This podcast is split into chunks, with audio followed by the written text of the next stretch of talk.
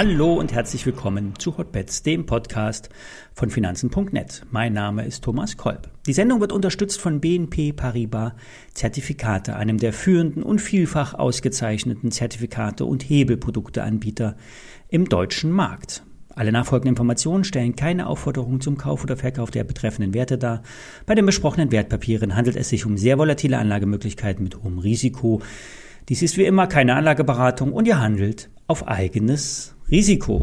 Eins vorweg, heute werde ich keinen Hebeltrade vorstellen. Das werde ich im Laufe der Woche nachholen, je nachdem, wie sich die Märkte entwickeln. Der Krieg in der Ukraine entwickelt sich anders als gedacht. Der Plan der Russen geht nicht auf, vorerst nicht. Dafür wird der Preis höher, für alle. Wir bleiben bei den Auswirkungen auf die Finanzmärkte und eure Investments in Aktien. Fakt ist, die Headlines überschlagen sich. Die 180-Grad-Wendungen sind kaum zu fassen. Was vor Monaten noch undenkbar war oder aus Marktsicht eine geringe Wahrscheinlichkeit hatte, ist nun teilweise Realität geworden oder könnte eine werden. Die Headlines sind kein guter Investmentratgeber. Headlines führen zu Angst und Impulsen, die richtig sein können oder richtig scheinen und dann schlussendlich falsch sind. Regel Nummer eins, verfallt nicht in Panik. Versucht nicht alle Schlagzeilen zu lesen, fokussiert euch auf das Wesentliche. Geht bei jedem Trade das Risiko ein, was ihr auch aushalten könnt. Entgangene Chancen wiegen emotional noch schwerer als Verluste. Eine Idee, die man hatte, dann aber nicht umgesetzt hatte und schlussendlich richtig gewesen wäre, macht einen fertig, hilft aber nichts. Geht einen Schritt zurück, nehmt die Einflüsse und Kurse mit etwas mehr Neutralität auf und macht eher nichts als zu viel. Eine dieser 180-Grad-Wendungen ist die Entwicklung am Wochenende.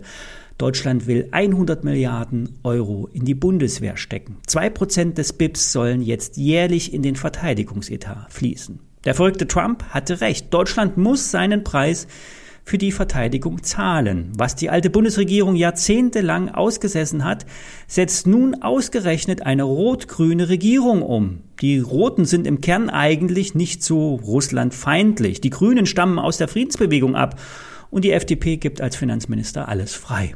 Die Bundeswehr hat einen so gewaltigen Investitionsrückstau, der die nächsten zehn Jahre nur mit Mühe abgebaut werden kann. Doch die deutsche Industrie hat die Waffentechnik bereits entwickelt. Teilweise sind die Hightech-Waffen marktfähig, müssen nur noch entsprechend äh, in entsprechender Stückzahl gebaut werden. Das heißt, wenn das Geld fließt, kann die Bundeswehr schnell auf ein ganz anderes Level gehoben werden. Und Vorteil, das Geld fließt nicht in chinesische Produkte, es bleibt in Deutschland, in Europa und den USA. Kommen wir zu den Aktien. Der Rüstungskonzern Hensoldt ist seit anderthalb Jahren an der Börse. Der Wert lief im Groben eigentlich seitwärts und öffnete, eröffnete heute den Handel mit einem Aufschlag von rund 30 Prozent. Hensoldt liefert Systeme für den Eurofighter und das dem Aufklärungssystem Pegasus.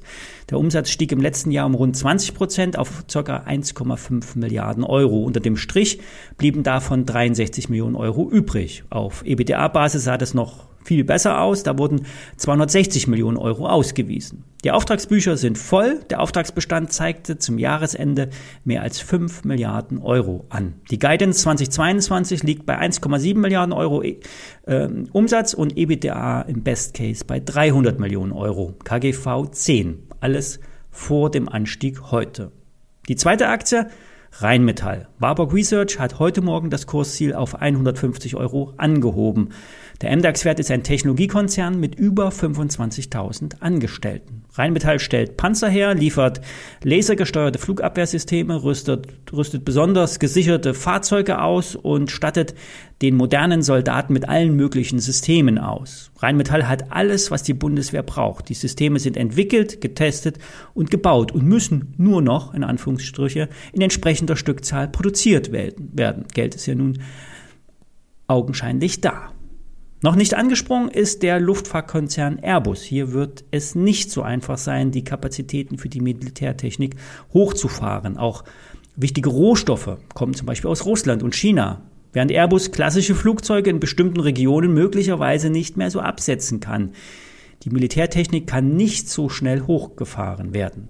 Fazit, die Aktien der Rüstungskonzerne springen an, die Faktenlage ist noch unklar oder noch zu dünn. In den nächsten Tagen sollten hier mehr Details verfügbar sein. Abwarten, sagen die Experten, nicht dem Bus hinterherlaufen, es kommt der nächste. Das nächste Thema ist das Thema Energie. BP will sich und muss sich von der Rosneft-Beteiligung äh, trennen. Zu welchem Preis? Unklar. Die ADRs von Gazprom fallen um 30 Prozent auf das Tief von 3,30 Euro. Während in Russland Ausländer russische Aktien nicht mehr verkaufen können, sind die Ersatzaktien, die ADRs in Deutschland noch handelbar. Hier kann aber alles passieren.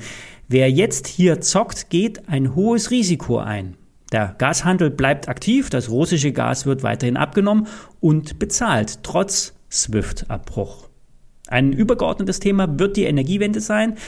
Es ist davon auszugehen, dass die Solar- und Windkraft jetzt noch schneller ausgebaut wird. Möglicherweise werden Genehmigungsverfahren mit Order von oben verkürzt und Produktionsaufträge für Windkraftanlagen schneller vergeben. Die Aktien der dänischen Firmen Orsted und Vestas reißen sich von ihren Jahrestiefständen weg und steigen spürbar an. Selbst Nordex erwacht.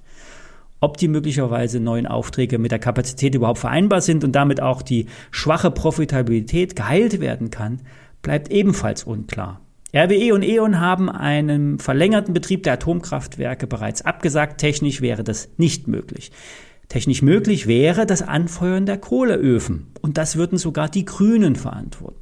Verrückte Zeiten geht nicht short, vielleicht wird die Zinswende verschoben. Ein Short Squeeze, wie er schon am Freitag lief, könnte die Märkte nach oben ziehen. Agiert nur kurzfristig, nehmt auch mal Gewinne mit, seid nicht gierig, verfallt nicht in Panik. Die Headlines sagen nur die halbe Wahrheit, der Rest steckt in den Kursen. Die sind nämlich in der Regel aussagekräftiger. Wir hören uns morgen wieder. Bis dahin.